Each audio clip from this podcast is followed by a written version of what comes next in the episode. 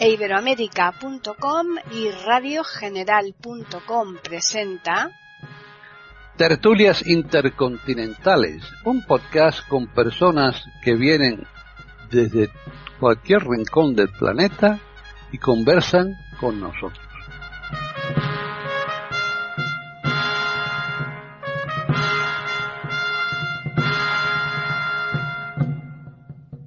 Tal? Bienvenidos otro día más a iberoamérica.com y más concretamente al podcast de tertulias intercontinentales. Soy Paqui Sánchez Galvarro y me acompaña como siempre el grupo que todos los lunes nos reunimos aquí en Iberoamérica en torno a esta mesa redonda para charlar sobre un tema que previamente ya seleccionamos y hoy de los habituales nos falta Davis Oneto de Italia, que él no va a poder estar por cuestiones laborales, pero nos resulta raro que no haya aparecido Jorge Muñoz, así que posiblemente a lo largo de la charla se nos incorpore. Y sin embargo tenemos otro contertulio invitado que es Hilario Alonso y al que vamos a saludar en primer lugar. ¿Qué tal, Hilario? Muy bien, muchas gracias. Un honor y un placer. Bien, para nosotros lo mismo. Bueno, pues eh, ahora vamos eh, con María Eugenia de Hart. ¿Qué tal, María Eugenia? Hola, Paqui. Como siempre, tan contenta de estar acá saludando a todos los contertulios, a nuestro invitado y a todos los oyentes. Seguimos con la doctora René. ¿Qué tal? Hola, ¿qué tal, Paquita? Un placer, como siempre, para mí estar acá en Tertulias Intercontinentales a saludar a los queridos contertulios y bueno, y saludar especialmente a Hilario Alonso que está invitado. Eh, muchísimas gracias por, por venir y por, por estar presente con una temática que, que va a encarar y que nos va a guiar. Y ya finalizamos de momento con Gabriela Isa. ¿Qué tal? Bien, Paqui. Buenas tardes a todos. Encantado de saludaros, como cada lunes y hoy especialmente a Hilario que tenía muchas gracias, muchas ganas de escucharlo. Muchas gracias, gracias. Bueno, el tema es la igualdad y en principio, pues, eh, aunque sea de forma eh, casual, ¿eh? porque no, nosotros en esas cosas no, por lo menos yo no, no estoy para nada convencida en absoluto, pero íbamos a ser tres mujeres y tres hombres pero mm, nos falta Jorge, así que ahora mismo pues van a estar solamente Hilario y Gabriel del sector masculino, con lo cual el sector femenino tenemos mayoría. No, no lo creas. Hay Bueno, bueno, mm. ya veremos. En fin, como ya he adelantado, vamos a hablar hoy de la igualdad. Y yo creo que, mm, como es un tema propuesto por Hilario, vamos a comenzar por él, para que nos haga una exposición breve, más o menos de cinco minutos, que es lo que nosotros aquí empleamos cada uno, y después ya seguimos mm, con una siguiente ronda cuando hablen todos. Así que adelante, Hilario. Bueno, yo lo primero que quiero decir es que mi opinión, pues es personal, es subjetiva, y no pretende eh, pues descubrir nada nuevo. Es simplemente lo que yo opino. Yo creo que no hay igualdad. Creo que la igualdad no existe. Eh, la igualdad es un concepto estricto. No es un concepto amplio. Es un concepto además abstracto. La igualdad solo existe en matemáticas pero en matemáticas también existe la desigualdad. El caos es un concepto mm, también matemático, también físico. El diccionario de la Real Academia Española mm, dice lo que es la igualdad a su juicio, a juicio de los señores académicos, de los, de los sabios, y, y naturalmente, pues bueno, es una definición que los sabios debieron hacer estrujándose los sesos eh, los señores académicos pues son ya de una edad bastante respetable casi todos y suelen ser bastante inmovilistas, incorporan términos de la calle, del pueblo, de los pueblos en este caso, que son muchos, incluyendo Guinea, que también se habla español, Guinea, Guinea Ecuatorial.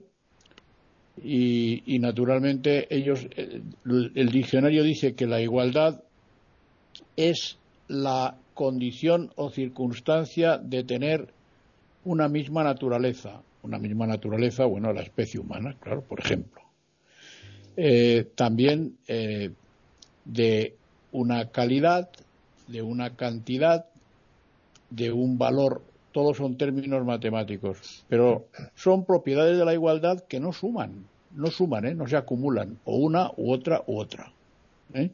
Y luego dice también la igualdad es eh, la condición de tener una misma cualidad, que es un sinónimo de calidad, y también eh, de, de, tener una misma característica. Eso es lo que dice el diccionario, que la igualdad da muchas definiciones. Hay unas 30 definiciones de igualdad, pero bueno, la más breve, la más sintética y la que más se puede ajustar a lo que nosotros, o a lo que yo al menos propongo, es esa.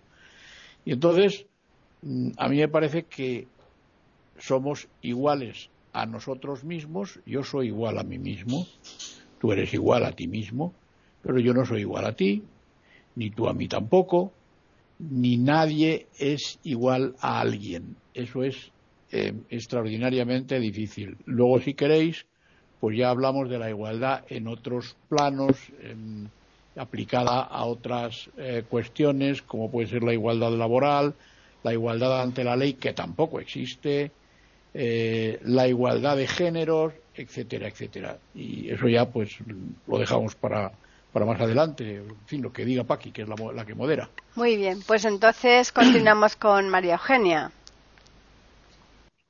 Bueno, hablando de igualdad, yo quiero empezar tomando una definición que encontré de David Steindl Rast, que es un monje benedictino, un hombre en este ahora de 90 años, que se ha dedicado también a estar muy eh, inmerso en distintos caminos espirituales y religiosos, él siendo un monje, y también se ha metido mucho en el tema de la física.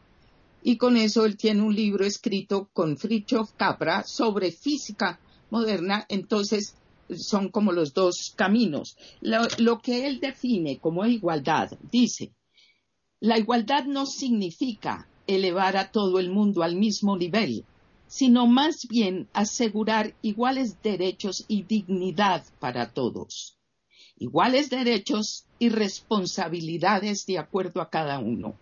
Esta definición me gusta mucho porque para mí el centro del tema igualdad es la palabra dignidad, el derecho de todo ser creado, de todo ser vivo y de todo ser humano, que es el animal que se ha humanizado, el que puede escoger, el que puede trascender su instinto.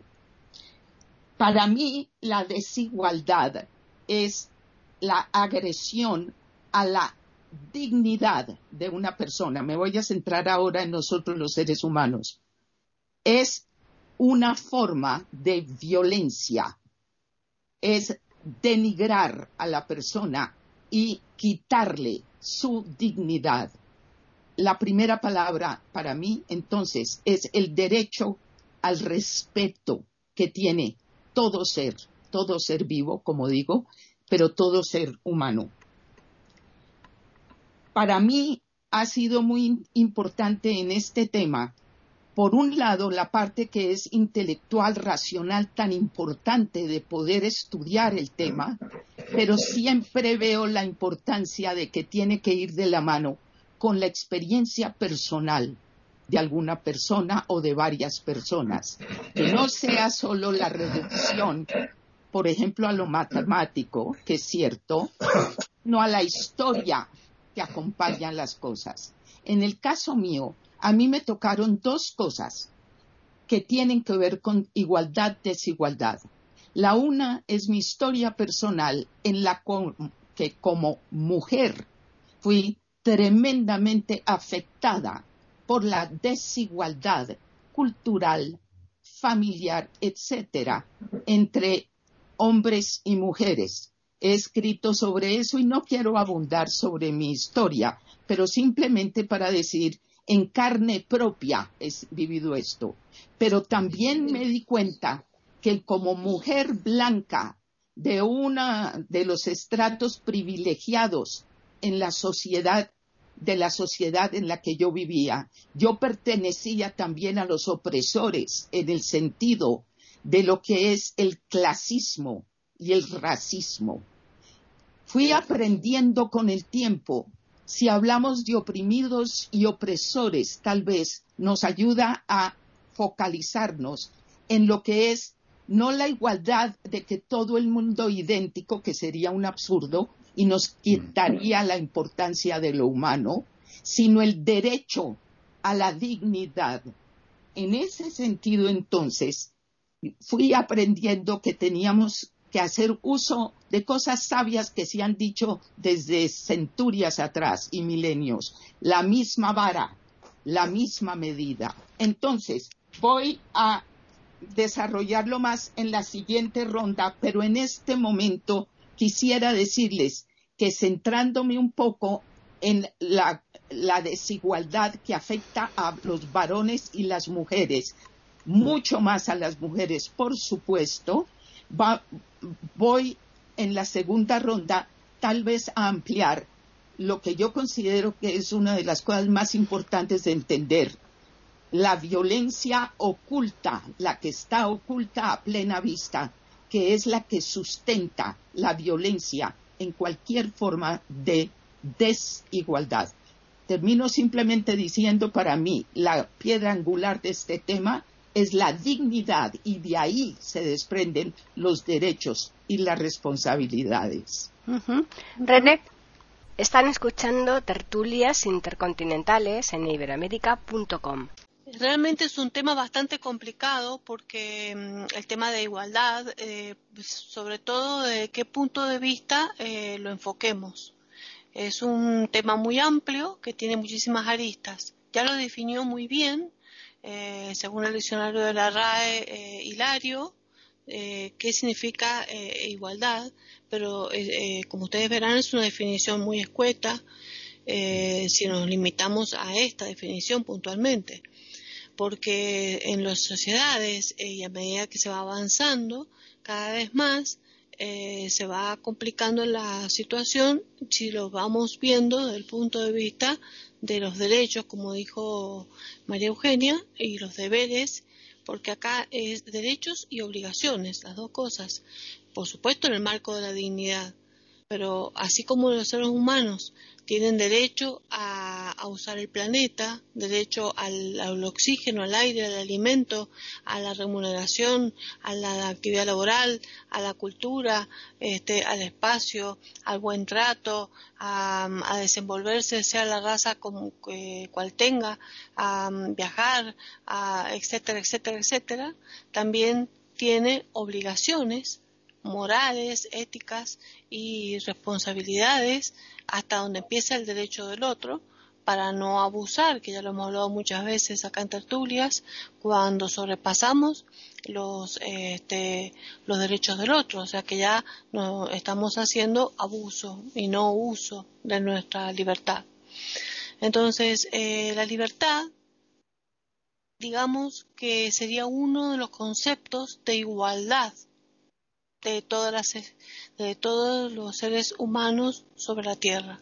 De los 7.500 millones, millones de habitantes que hay en el presente, más todos los que hubieron en toda la historia del planeta, ninguno es idéntico al otro, todos somos distintos, todos somos irrepetibles. Eso no cabe la más mínima duda. Por lo tanto, yo no puedo decir que nadie es igual a nadie. Encima existe una base biológica que hace la gran diferencia, no solamente entre los dos sexos básicos, hombre-mujer, desde el punto de vista de sexo, ¿no? No hablo de sexualidad, ni identidad de género, ni nada. Simplemente de sexo básico, hombre-mujer, dentro de la naturaleza. Ya existe una gran diferencia que los hace diferentes. Ya no hay igualdad, sino que aún dentro del mismo sexo masculino y dentro del mismo sexo femenino existen las diferencias raciales, culturales, físicas, este, de salud, de constitución, constitutivas, este, oportunidades, etcétera, etcétera.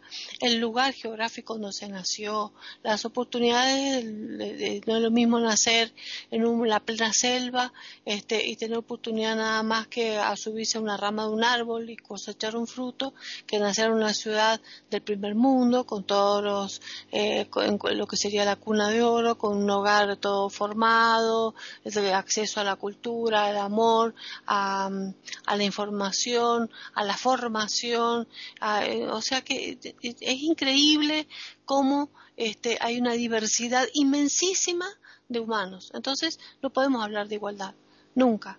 Por eso muchas veces se habla de equidad, ¿no?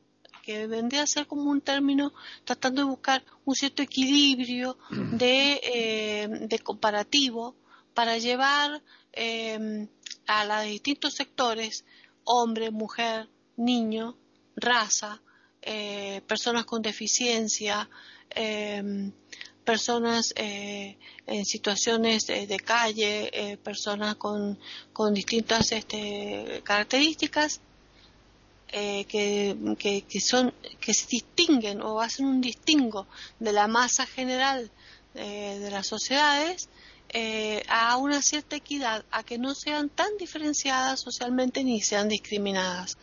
Por eso la Organización Mundial de la Salud, a fines del 2007, hizo esta convención, de la cual muchos, 200, más de 260 países hicieron estados partes. Cada país ah, sabrá cómo habrá hecho sus leyes nacionales y provinciales o, en sus autonomías.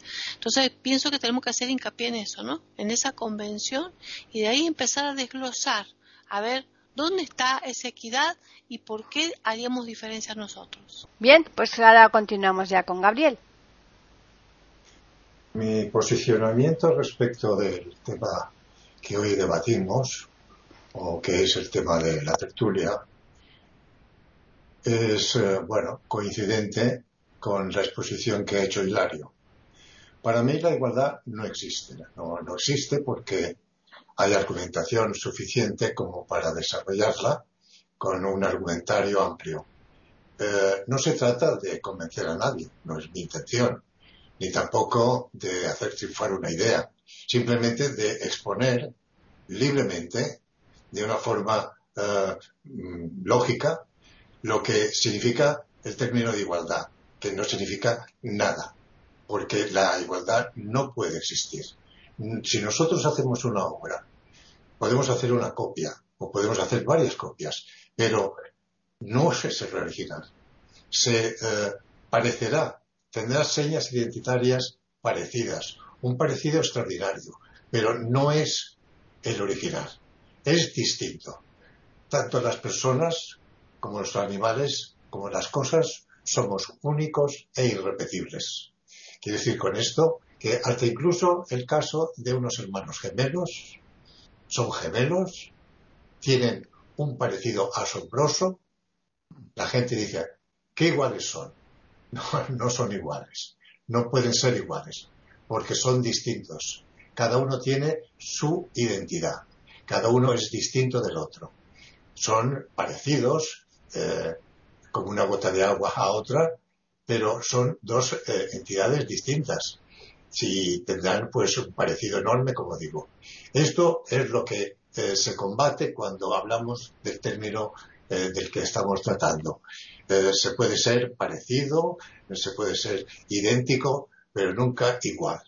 Por lo que decimos, por lo que se ha expuesto hasta el momento, no quiero repetirme, pero si miramos incluso la naturaleza, en la naturaleza que siempre es maestra y nos enseña, vemos cómo hay una diversidad, una diversidad y cada cual tiene su identidad distinta. Y en esta eh, especie de pirámide está establecido un orden, un orden natural. Yo como liberal que me proclamo, siempre me gusta eh, decir que, y gracias a eso, pues tuve la, satisfacción que me otorgaron un, eh, un doctorado honorario por mi defensa de los derechos humanos. La igualdad no existe. Podemos decir que eh, intentamos superarnos personalmente y que cada cual tenemos un rol en la vida y que incluso llevado al terreno del género, pues la mujer y el hombre no pueden ser iguales, porque se identifican como distintos eh, físicamente e incluso me atrevería a decir que mentalmente.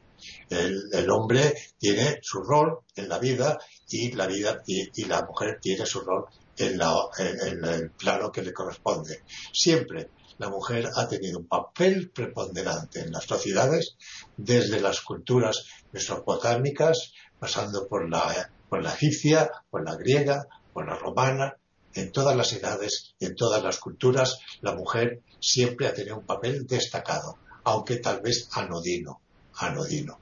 Gracias al esfuerzo y a los movimientos feministas se llega hoy en día a una situación, no diré de equidad, puesto que se arrastra una rémora de muchos años de unos condicionamientos en el que el matriarcado estaba pendiente, mientras que el hombre estaba dedicado a sus, a sus guerras, a sus conquistas, a su poder, al alcance del poder y de la riqueza, pero detrás de un gran hombre siempre ha habido una gran mujer. Cherchez la femme, dicen los franceses. La mujer siempre ha tenido un papel preponderante. Que hoy quiera asumir la falta de oportunidades y que alcance cotas que nunca ha alcanzado gracias a su esfuerzo y su tenacidad, me parece perfecto. Y que haya pues esas oportunidades para que la mujer pueda alcanzar las cotas de eh, bueno de, lo que le ha faltado hasta ahora el protagonismo en la sociedad y que pueda dentro de la cultura, dentro de la ciencia, dentro de las artes, el papel que le corresponde. Bueno, pues volvemos nuevamente a Hilario y yo haría también una pregunta, puesto que somos todos distintos, eh, tendrían que hacer un trato distinto de forma individual. ¿Cómo se podría ser justo eh, con cada persona, dado que cada uno somos distintos y por tanto vamos a rendir, por ejemplo, en un trabajo de forma diferente. Eh, eso por poner un ejemplo. Eh, Hilario. Bueno, vamos a ver. Aquí hay dos cuestiones. Una, la que tú estás planteando, y otra, la que ha planteado María Eugenia. La cuestión que ha planteado María Eugenia, por ir por orden, es una cuestión interesante. Igualdad, dignidad, respeto, etcétera. Bueno, eso desde un plano, desde un punto de vista del mundo donde tú vives y donde yo vivo, desde una perspectiva occidental. Nosotros, evidentemente, nos regimos por una serie de prácticas, de usos de prácticas, una serie de códigos, eh, y por una serie de, cuestiones, eh, de hechos, de cosas que, que se han implantado, que se han ido implantando progresivamente, que eh, están sujetas a cambio y que están cambiando. Pero ahí hay un problema. A ver, dignidad es un concepto abstracto, igual que igualdad, igual que verdad, igual que libertad, son conceptos abstractos. Yo ahora te planteo y os planteo a todos, la sociedad universal es una sociedad de sociedades. Es que el tema es complejísimo. Mira, es una sociedad de sociedades la sociedad universal. Resulta que en la India el concepto de dignidad es distinto que el concepto de dignidad que tenemos los occidentales.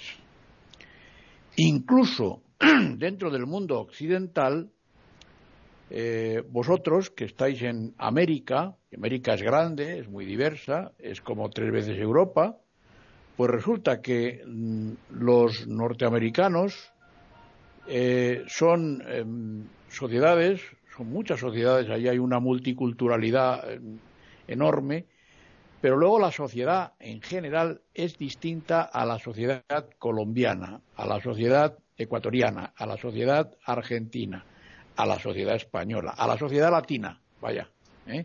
a pesar de que ellos tienen muchos latinos y tienen muchos hispanos, pero, pero lo que prima es su sistema, el sistema que ellos han implantado, el sistema que ellos han implantado cuando se separaron de Inglaterra, que a pesar de la emigración, que ha tenido muchos efectos, pero el sistema no cambia, no cambia, el sistema es el mismo. Eh, el, oeste, el medio oeste, las armas de fuego, tal, hay una cultura totalmente distinta, una sociedad totalmente distinta. Ahí la dignidad, el concepto de dignidad no sé cómo es. Desde luego en Asia la dignidad no es la dignidad de Europa y la dignidad de Latinoamérica, no es esa. E, esa dignidad no existe. Y lo que decía Paqui es que de eso se trata, de eso se trata. Precisamente los movimientos de todo tipo eh, intentan eh, que llegar a, una especie de convergencia en el sentido de que todos somos iguales en, una serie de, de, cosas. Por ejemplo, en una empresa que tú dices, donde la gente mm, hay categorías en las empresas, hay categorías. La capacidad, si es que todo es distinto, la capacidad es algo que ya está diciendo que no somos iguales, porque cada uno tiene una capacidad totalmente distinta. Las obligaciones, pues hombre, teóricamente, idealmente, en puridad, todos debiéramos tener las mismas obligaciones y los mismos derechos, pero es mentira, no la tenemos. Yo no puedo tener las mismas obligaciones que tú, porque mi ceguera me impide ser presidente de una mesa de elecciones, por ejemplo. No puedo, no puedo. Quiero decir, yo, por ejemplo, ante un notario tengo mis problemas para porque no veo. Y entonces no puedo tener las mismas obligaciones que tú. No las puedo tener. Me, es imposible. No es porque yo no quiera, sino porque no puedo. ¿Mm? Continuamos con María Eugenia. Bueno, miren, escuchándolos tal vez lo que más reafirmo es la gran importancia de que este tema que ante todo no es que todos somos iguales, porque si yo pinto algo en una cartulina, no la van a poner en un museo al lado de Picasso.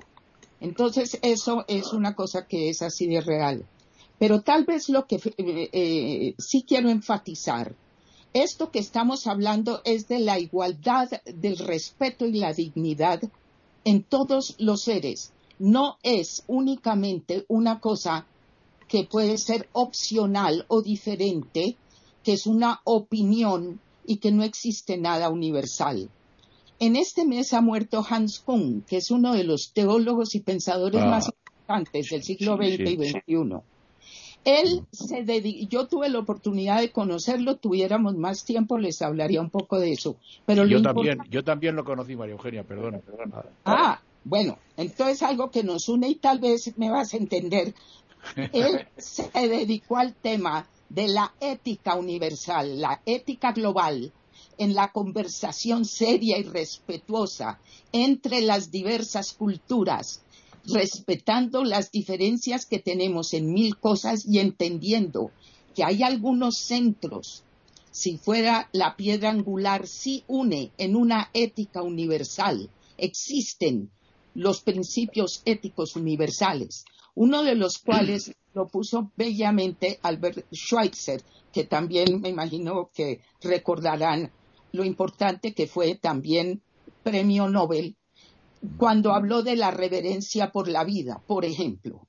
Entonces, cuando se habla de que las mujeres han tenido siempre un gran papel, aunque anodino, yo me voy a quedar en la palabra anodino, porque eso es la primera agresión brutal contra un ser humano, que es tomado tan poco en serio que su papel es anodino. Entonces, en ese sentido es que yo veo que tenemos que enfocar esto para entender el sufrimiento que han tenido las mujeres a través de la historia. Esto lo recalca mucho el psicólogo Eric Erickson, que estudió esto mirando la situación en muchas culturas. una de las cuales fue la tribu de los Sioux, en, nativos de Norteamérica. Era uno de los ejemplos donde se veía que a través de, de cosas había muchos suicidios de mujeres jóvenes. Y Eric Erickson ve esto, además propagado por muchas culturas. Y la razón es que la niña que empieza a menstruar, que empieza su camino ya de mujer más grande, es presa legítima para los varones en, el caso de esta tribu, el hombre que la violara, si se alejaba de su pequeño tipi, la, vivienda, a él se ganaba una pluma como varón. Ella quedaba deshonrada de por vida. Esto es la constante detrás de lo que ha estado pasando, como lo dice también la autora Susan Brown Miller, donde lo que muestra es que a través de la historia, de la geografía y de todas las culturas, la única verdadera atropello en términos de arremeter contra derechos y dignidades. El principal no es el único, por supuesto. El principal sí ha sido contra las mujeres. Y fíjense que por último, el filósofo interesantísimo oriental Sri Aurobindo dijo, se ha dicho que las mujeres fueron creadas para perdición de los monjes y de los hombres, pero yo pienso que podríamos pensar mejor tanto de Dios como de las mujeres. Esta conversación puesta en esta forma lo de la igualdad no es igualdad individual, eso no tiene sentido y ya lo sabemos. Estamos hablando de los mismos derechos y en ese sentido es que se habla de opresor y oprimido. Es innegable lo que la raza blanca ha sido como opresora de otras razas por no ser blancas y ser de diversos colores. No estamos hablando del individuo, aunque el individuo es el afectado, pero estamos hablando de lo que constituye faltas tremendas culturales. En la siguiente ronda que me toque a mí, lo que voy a tocar es el punto de la conversación que falta en cualquier forma de opresión y oprimido, si vamos a usar los términos de Paulo Freire.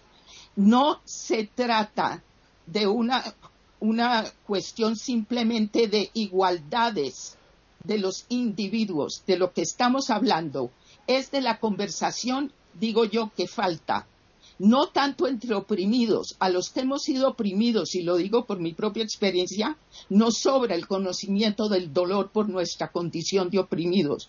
Eso ya lo hemos conversado y hay que seguir, pero lo que brilla por su ausencia es la conversación entre y para opresores, para los blancos como opresores, para las eh, razas eh, blancas sobre las otras, para los varones sobre las mujeres, no sobre cómo debían tratar a las mujeres, aunque también no, es qué nos pasa. Y en mi siguiente ronda voy a dar un ejemplo maravilloso de esto, que fue el ejemplo entre Mandela y de Klerk en Sudáfrica para la siguiente ronda. Muy bien. Están escuchando tertulias intercontinentales en iberoamérica.com. René, bien. Sí, yo pienso que, bueno, no sé, yo tengo un enfoque diferente de la temática, ¿no? Eh, cuando Hilario habla de igualdad, eh, si nos ponemos nosotros a puntualizar todas las cuestiones históricas y presentes eh, que existen en el mundo inmenso, sobre las diferencias raciales, sobre las diferencias culturales, sobre el, machismo, sobre los grupos feministas, sobre los LTGB, sobre este, las deficiencias eh, físicas, este, sobre las personas, las apologías de la juventud, la imagen que hace la, televisión o los medios de difusión de lo que es belleza y de lo que es este, feo, eh, el problema de la, de la gente que se siente discriminada por su obesidad, mientras que aquel que es bello, el físico que hay que obtener y la ropa que se vende en los comercios para la gente como que la gente tiene que ser más bella y hermosa, este, el más inteligente, las competencias que la gente tiene en, en, las escuelas los, padres con los hijos, los hijos después y las personas entre sí, las competiciones que hay en las profesiones, cómo se aplastan unos los otros, las movidas de piso, que entre comillas, que se hacen unos los otros, porque todos quieren sobresalir, todos quieren progresar, la ambición de poder, la ambición de ser el mejor, de ser el más importante, de ser el premiado, de ser el, digamos, el más poderoso, el que tiene más dinero, eh, aplastar al pobre, eh, considerar infeliz a uno porque es pobre y porque es mendigo y superior al que es rico y famoso, el premiado Nobel porque es el más excelso, porque no sé qué, el más inteligente, el más infeliz. Esas cosas que siempre existieron y no van a dejar de existir jamás, jamás en el ser humano, estamos comprobando justamente y certificando lo que dijo, eh, ni bien comenzó a hablar Hilario. Eh, la igualdad no existe. Nunca va a existir, jamás existió y jamás existirá. No solamente porque no existe biológicamente, no solamente porque el hombre nunca puede ser igual a la mujer biológicamente porque tiene distintos órganos, distintos aparatos y sistemas, y, los sistemas que tienen en común son diferentes en contextura, y las hormonas que funcionan son diferentes. No solamente porque eh, existe una raza, cinco razas básicas en el mundo que marcan diferencia, y a la vez no solamente marca diferencia por el color de la piel, marca diferencia por, inclusive hasta por enfermedades. Hay enfermedades que son propias de los eh, nativos del Mediterráneo judíos. Hay enfermedades que padecen únicamente los orientales. Hay enfermedades que son típicos del caucásico. ¿Entienden? Hay enfermedades que tienen, por ejemplo, la, anemia mediterráneo, por ejemplo, la, anemia del blanco de tiro, la, la, talasemia, es más, es más, común en la gente mediterránea latina. O sea, eh, eh, no solamente es el color de la piel, sino ciertas características biológicas que tienen las razas. Entonces, ¿qué, estamos hablando? O sea, tenemos que plantear de base, no podemos empezar a hablar, a, citar autores que, que, que, mm, me parece a mí que, hablaron sobre distintas temáticas de las igualdades, de las oportunidades, ni, ni tampoco mm, cabe mucho tener que hablar.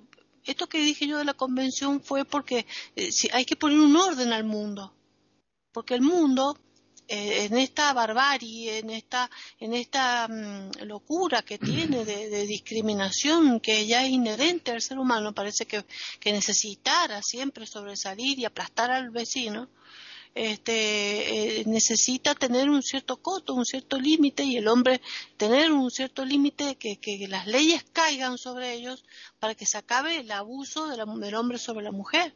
Y en la parte laboral, hablaba Paquita que de una oficina, más bien, si tenés una empresa y tenés una persona que es un estudioso, un eximio contable y que tiene y que lleva adelante la empresa y la está haciendo brillar, no va a cobrar exactamente igual que el que limpia el piso y que no sabe sacar dos más dos, pero no porque sea más infeliz, sino que no puede cobrar igual porque los esfuerzos eh, deben, o sea, ahí también se necesita eh, premiar sí o sí al que tiene mérito, porque eh, tiene que ser así, pero no porque tengamos que, generar una igualdad, eh, porque todos tienen que tener oportunidad, le vamos a pagar al que se dedica nada más que a lavar los vidrios de la oficina, le vamos a pagar igual que al ejecutivo máximo de la empresa. ¿Por qué vamos a pagar todo igual? No, es que es importante la equidad y es importante la igualdad. No, o sea, también tengamos en cuenta que hay escalafones en la vida. En la vida siempre existieron los escalafones, siempre existieron las autoridades, los presidentes, los vicepresidentes, los diputados, los senadores, los que están más abajo y va así, va, y va a la escala más abajo, más abajo, en las universidades, eh, en las escuelas, en, la política, en la economía, en las empresas públicas, en las empresas privadas, este, en el hogar mismo cada uno cumple su rol y cada uno cumple su función. Ahora, lo que sí hay que entender es que el que cumple su función no es más infeliz que el otro. No es, eh, o sea, no me refiero feliz felicidad, sino me refiero, no debe ser denigrado, ni aplastado, ni subestimado. Ahí es donde está la cuestión. El criterio estaría en que todos los seres humanos comprendiéramos con amor, con solidaridad, con compasión, con empatía y con afecto y con sentimiento eh, eh, realmente em, eh, afectivo por, el otro congénere humano, de que aunque, entender que existen diferencias, que todos somos distintos y respetar al otro. No importa si es una hormiguita que camina por el piso mientras no te esté molestando, como hasta la persona más excelsa. Todos merecen respeto. Ahora, que cada uno sea premiado de distintas maneras porque, porque sus méritos son distintos, no podemos evitarlo porque se lo merece. O sea, tampoco vamos a negar lo meritorio, pero tampoco vamos a aplastar y a hundir al que, al que consideramos no lo merece, ni escupirlo, ni subestimarlo, ni escupirlo, como es lo que está pasando. Entonces ahí está, quitarle a las personas esa maldad que existe cuando subestima al que considera inferior. ¿Entienden? Ahora, no podemos decir que una persona ciega, una persona que motrizmente no puede caminar, o una persona que es sorda, va a ser igual que el otro. No va a ser igual nunca, porque no puede vivenciar lo mismo. Pero no por eso se lo va a, separar, ni disgregar, ni hacerlo sufrir. Eso, eso es lo que tenemos que lograr. Eso sería una sociedad, sociedad evolucionada, ¿entienden? Entendiendo las desigualdades, pero sabiendo llevar las desigualdades con equilibrio. Eso es lo difícil. Gabriel. yo nací bajo la influencia de un signo zodiacal, Libra, la balanza. Entonces he procurado y procuro siempre mantener el fiel de la balanza en equilibrio. Me considero una persona equilibrada, una persona crítica, admito la crítica, la recibo a gusto, y también me creo en el derecho de poder criticar abiertamente con argumentación, un argumentario, no eh, criticar por criticar. Entonces, en cuanto a lo que planteamos y se plantea en esta tertulia, y Paquita indicaba en cierto sentido, yo me haré, eh, haré una referencia a la meritocracia.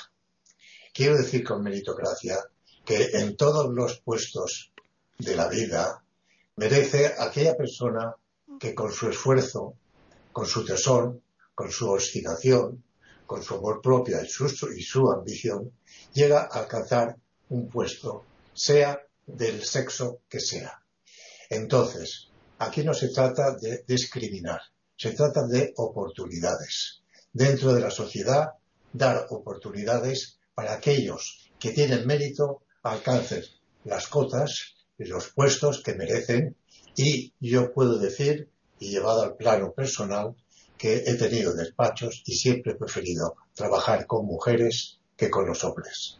he considerado, tú también, ¿verdad? Bueno, pues yo, mi experiencia personal, no solamente porque me gustan las mujeres, eso dicho sea entre paréntesis, sino que en el trabajo son fieles, trabajadoras, serias, leales. Y, más, responsable, Gaby, y más responsables. no cabe duda. Y sobre todo, para mí, la lealtad es importante. El hombre, ya sabemos, como somos todos, y vamos tras los, los proyectos o los, o los objetivos que nosotros perseguimos. Bien, en términos generales, quiero decir que eh, el que tiene una ambición, el que tiene también la posibilidad las oportunidades de alcanzarlo, está en su derecho de hacerlo, sin discriminación de ningún tipo. Para eso se reúnen y se condicionan a las, opciones que se presenten dentro de un contexto de una sociedad que dé oportunidad para ello. No todas las sociedades están contestadas lo mismo. No podemos hablar de las oportunidades que se pueden presentar en países subdesarrollados, que es lo que llamamos el primer mundo. Ahora, en términos generales, porque se tiene que generalizar, no podemos llevar el caso a un caso en concreto, ni hablar de la India, ni hablar de la China, ni hablar. Hablamos en general. Eh, la mujer, efectivamente, lleva una aluvión en el pasado de discriminación, de opresión y de maltrato. María Eugenia, estoy de acuerdo, pero no siempre se, se, puede generalizar. La mujer ha tenido su papel y yo creo que la mujer, como dije antes, tanto en las culturas mesopotámicas como en Egipto, hablemos de Cleopatra, hablemos de Nefertiti, hablemos de Nefertari, hablemos de Grecia, hablemos del patriarcado en Roma, ¿eh? hablemos de todo lo que ha sido la mujer que detrás, como dije, de un gran hombre siempre había una mujer. El hombre no sabe estar sin la mujer. La mujer sí puede vivir sin el hombre. Esa es mi teoría. Y además estoy convencido. Y tengo edad suficiente y experiencia para poder eh, de ello. El hombre dicen que es el sexo fuerte y es mentira. Es la mujer el sexo fuerte. La mujer alcanza todo lo que se propone.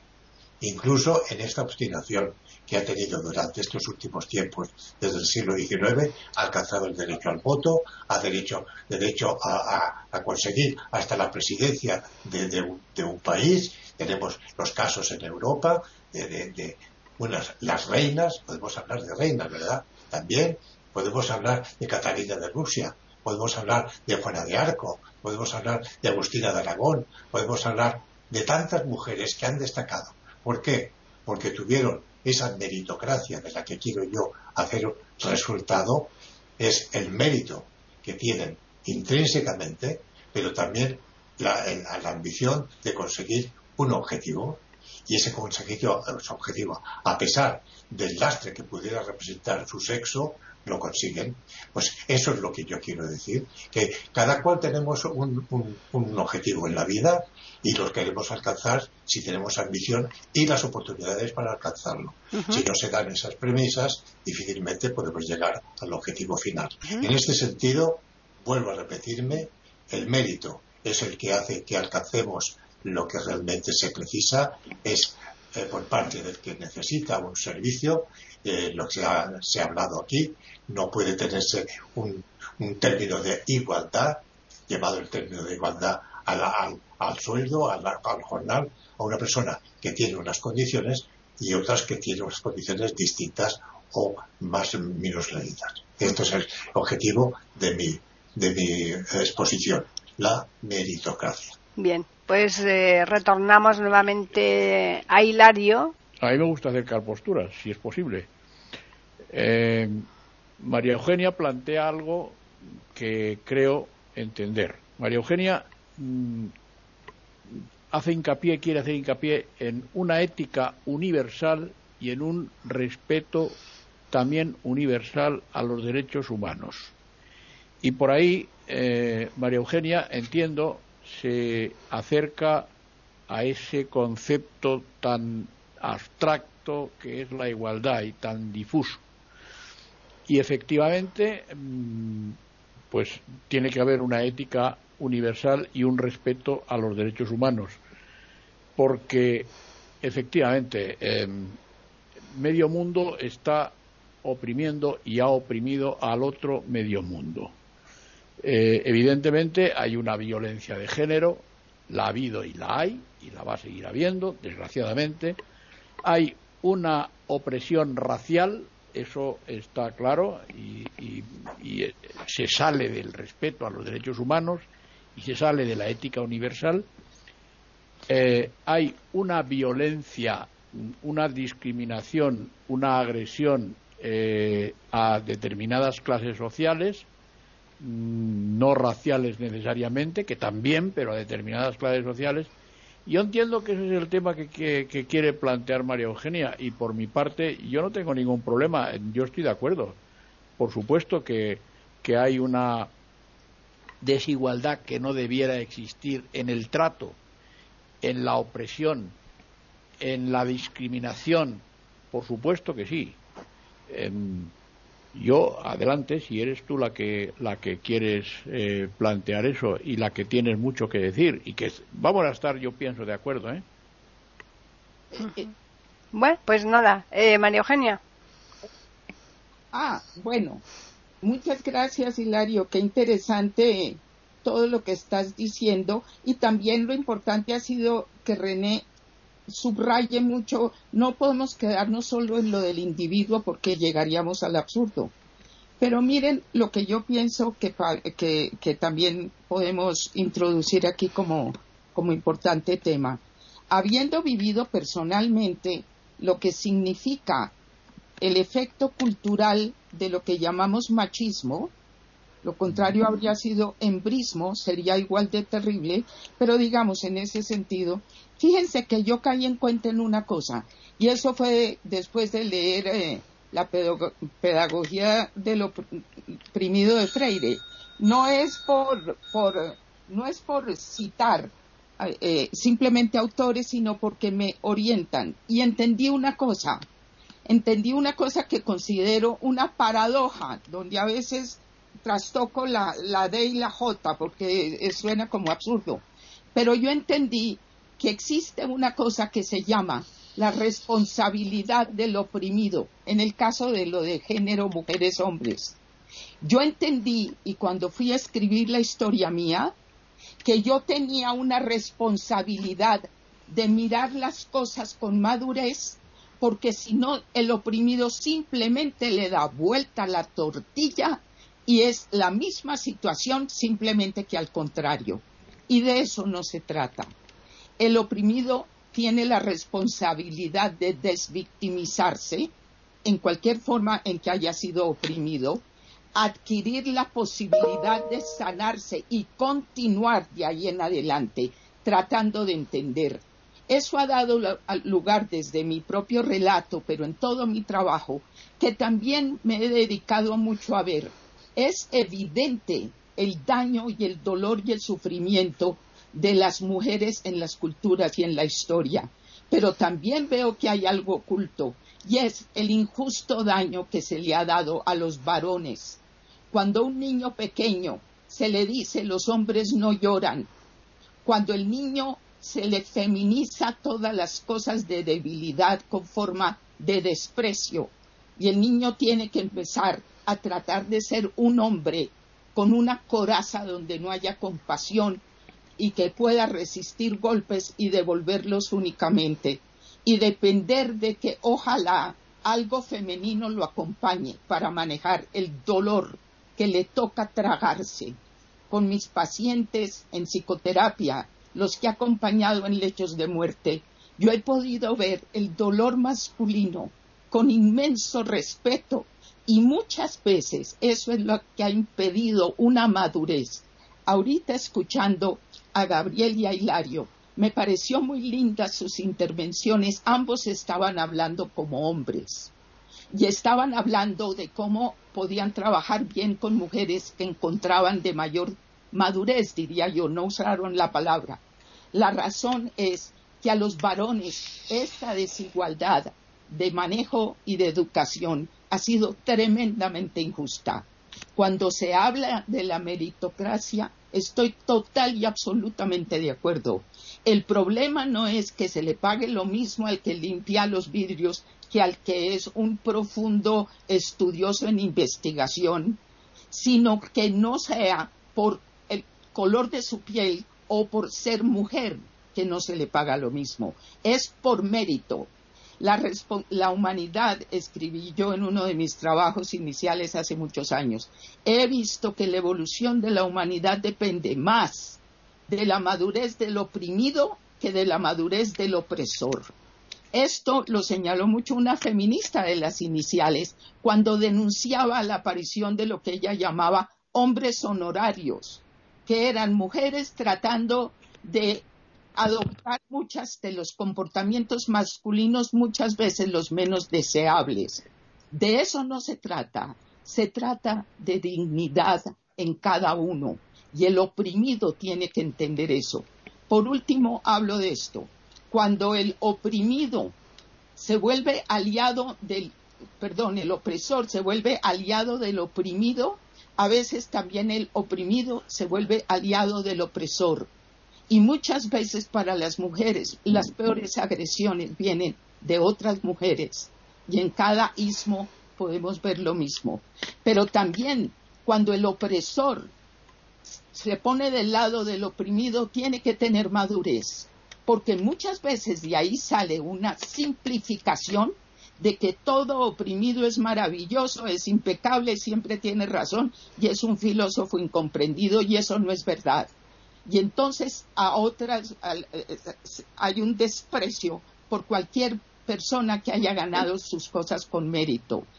Mi punto central con lo que terminaría acá, agradeciendo este tema que ha sido de verdad, yo creo que para los oyentes va a ser muy ilustrativo y muy interesante, pero lo último que yo diría es, esto se reduce a la obligación de la especie humana, de sus individuos, de ir avanzando hacia mayores niveles de madurez que nos llevan entonces a esto que podríamos considerar como una ética universal, debajo de la cual siempre habrá las tendencias de opresión, pero habría muchos más elementos y los varones tendrían, sugiero yo, que empezar una conversación entre ellos, también de lo que se les ha arrebatado desde pequeños.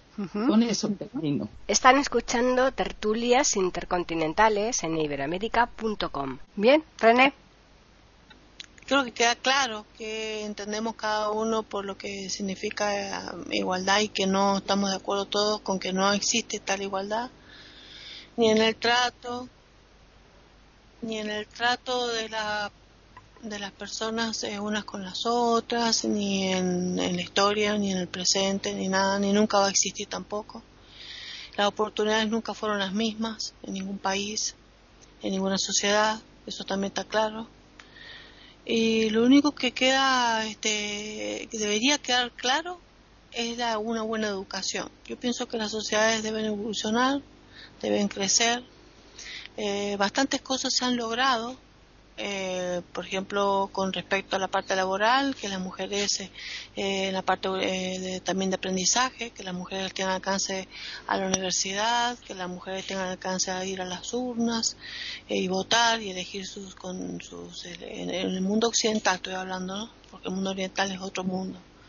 Que las mujeres este, tengan este, posibilidades a, a, a tener ciertos derechos eh, eh, también en, desenvolverse eh, en la cultura, a ser estadistas, a ser este, autoridades este, políticas y autoridades universitarias y en cátedras. Este, la mujer es muy capaz, muy inteligente, ha podido demostrar sus capacidades, su, su inclusive sus virtudes, ¿no? porque como dijeron ustedes, es muy laboriosa, muy trabajadora. Pero no olvidemos también que la mujer biológicamente es madre y mm, es una cosa inherente propia de la característica humana y yo como médico pediatra me, me, parece muy importante que la mamá no deje su rol materno para dedicarse a su rol intelectual.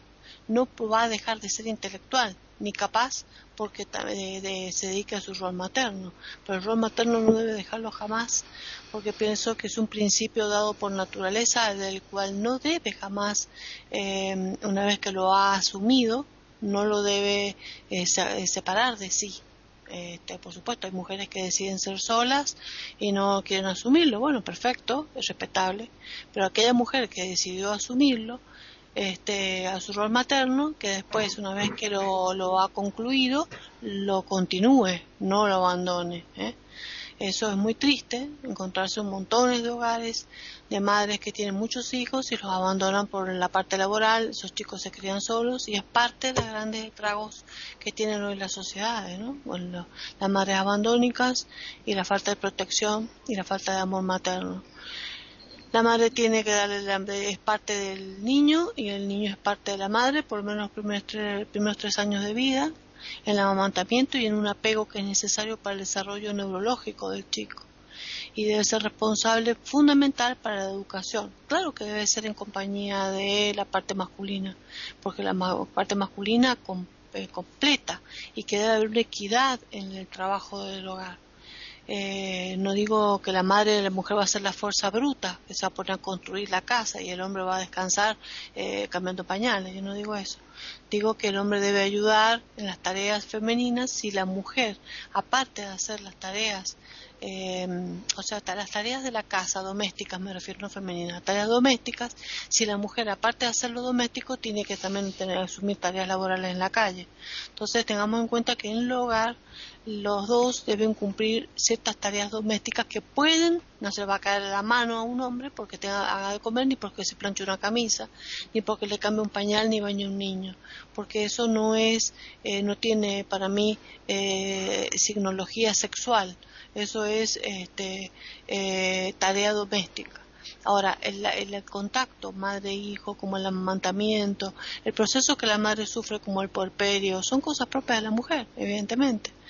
Em, y la educación y la ternura que la madre puede eh, darle al niño se la da fundamentalmente la mamá. El padre pues, le va a enseñar otras pautas educativas al chico que el chico también necesita para su desarrollo y aprendizaje, que es esa parte masculina que, busca en el padre y sobre todo esa imagen de progresión que la va a lograr en la adolescencia, que va a ser muy importante para el futuro de ese adolescente, mujer y hombre, en el día de mañana, en el futuro de él, ¿no? Para desarrollarse. Entonces, si construimos sociedades sanas, si construimos familias sanas, por ende sociedades sanas, por ende pueblos sanos, con educación, con una buena formación, con responsabilidad eh, y a la vez con eh, la educación general con respecto al planeta donde estamos viviendo. Todos somos responsables de la salud del planeta, ¿no? Eh, aprender los cuidados, la ecología, todo eso se hace con educación. Yo pienso que en eso todos somos iguales, ¿no? En obligación y responsabilidad frente a la sociedad donde vivimos como ciudadanos, en nuestro rol como humanos sobre la Tierra. Ahí yo no hay no encuentro distinción. Por supuesto, va a variar más de acuerdo a la, a la, a la, labor que le toque a cada uno eh, y en el pueblo en que se encuentre. No es lo mismo la función que cumple un oficinista, que su, su misión es tratar de no acumular papeles que no son biodegradables este, tratando de cuidar el basurino, cómo va a destruir la basura, a la tarea que va a cumplir un campesino de que tiene que saber cómo trabajar la tierra para que ecológicamente se mantenga sana y no quemar hojas y contaminar la atmósfera, qué sé yo, cosas así. Me estoy eh, eh, demostrando que cada uno en su papel, pero cada uno en su papel y en su sitio, todos educados en un bien común para toda la humanidad, que es cuidar el planeta, que es nuestra casa, nuestro futuro, que esa parte la tiene Hilario en un artículo que presentó, que me parece muy interesante su final y su conclusión de este artículo, por lo cual celebro ese artículo en esa parte, en ese sector que Hilario ha propuesto. Y bueno, concluyo con esto, ¿no? Con, esta opinión. Vale. Eh, Gabriel. Bien, me toca, como en la mayoría de poner, los casos, poner la guinda al pastel. Poner la guinda al pastel. Me tiene siempre reservado aquí a mí ese gran honor. El derecho romano, ese, esa joya maravillosa que nos dejó Roma y que dio fundamento a nuestros sistemas jurídicos, por lo menos en los países latinos y en Sudamérica, hay ciertos aforismos muy, muy interesantes, porque la sabiduría de Roma fue increíble. Y siempre me gusta a mí rematarlo porque condensa exactamente el sentido de la vida, para mí, por lo menos. Y es la siguiente. Honeste vivere, alterum non ledere, iusum quique tribuere. Para los que no han tenido la dicha de aprender el latín, se lo traduzco con mucho gusto. Honesto vivir, a otro no dañar y dar a cada uno lo suyo. Fijaros qué sabiduría encierra esta frase, dicha en latín dicha en castellano o pudiendo ser traducida a cualquier idioma. Si la sociedad consiguiera, consiguiera con el esfuerzo de todos, hombres, mujeres, sin tener en cuenta igualdades o desigualdades o filosofías baratas o grandes y grandilocuentes frases y, y bueno, digamos que bajemos de las musas al teatro y seamos todos consecuentes con lo que nos toca vivir, con los compañeros que nos tocan vivir cercanos en nuestra proximidad física, con pareja, sin pareja, amigos, familiares. Honesto vivir. Seamos honestos con nosotros mismos y con los demás.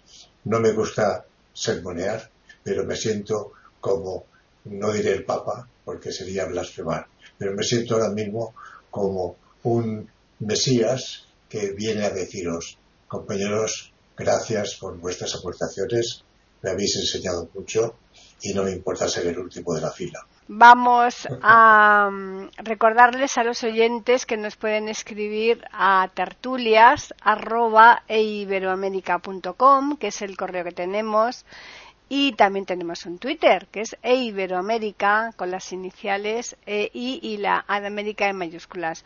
Como decía Gabriel, yo creo que ha sido como todas. La verdad es que es muy difícil eh, de determinar entre todas las que vamos haciendo cuál es la mejor, porque mm, son gustos, ¿no?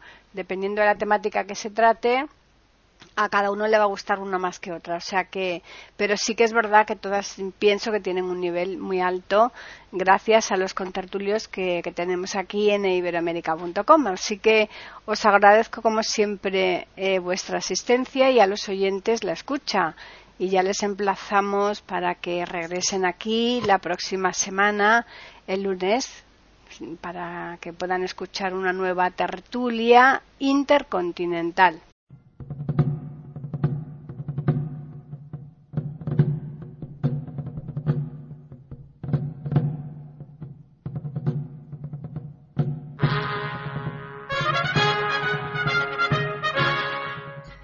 Acabamos de ofrecerles el podcast de tertulias intercontinentales.